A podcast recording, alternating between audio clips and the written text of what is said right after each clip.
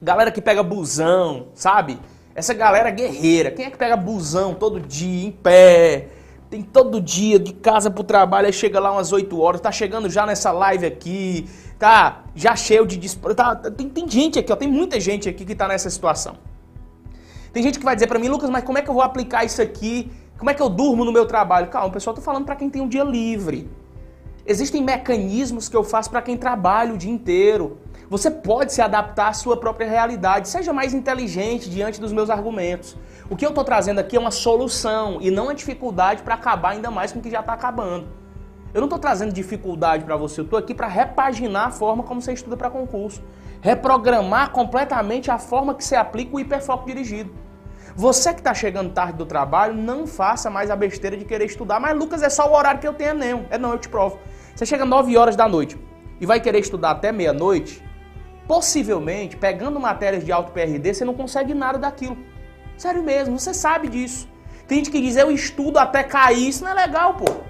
Estudar é estado de presença, estudar é estado de impacto, estudar é foco, estudar é percepção, estudar é técnica, estudar é estratégia, estratégia, tá?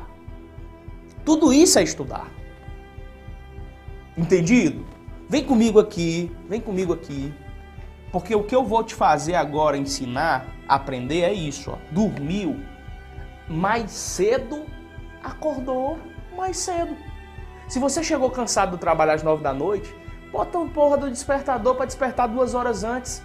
Ao invés de dormir até meia-noite, aliás, ao invés de estudar até meia-noite, bota um negócio para despertar três horas antes, pronto. Vai dar a mesma cronograma de sono. Lucas, mas aí eu já não consigo. Você não consegue é ficar se enganando tanto tempo. É isso que você não consegue. Lucas, mas eu tô começando agora. Beleza que você já tem técnicas reais e cabais para começar de fato a estudar como gente grande.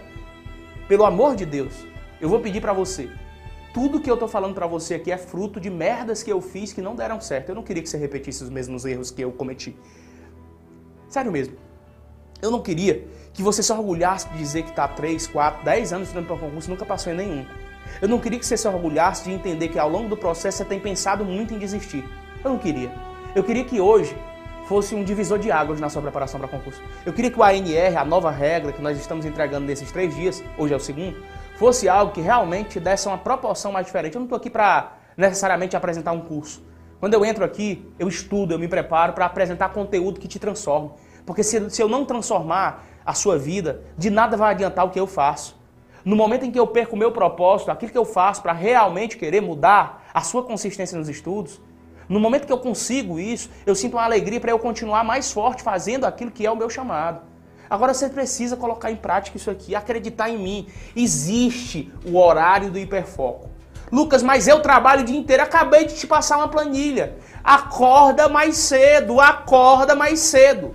Não interessa, galera, se você vai estudar duas horas por dia.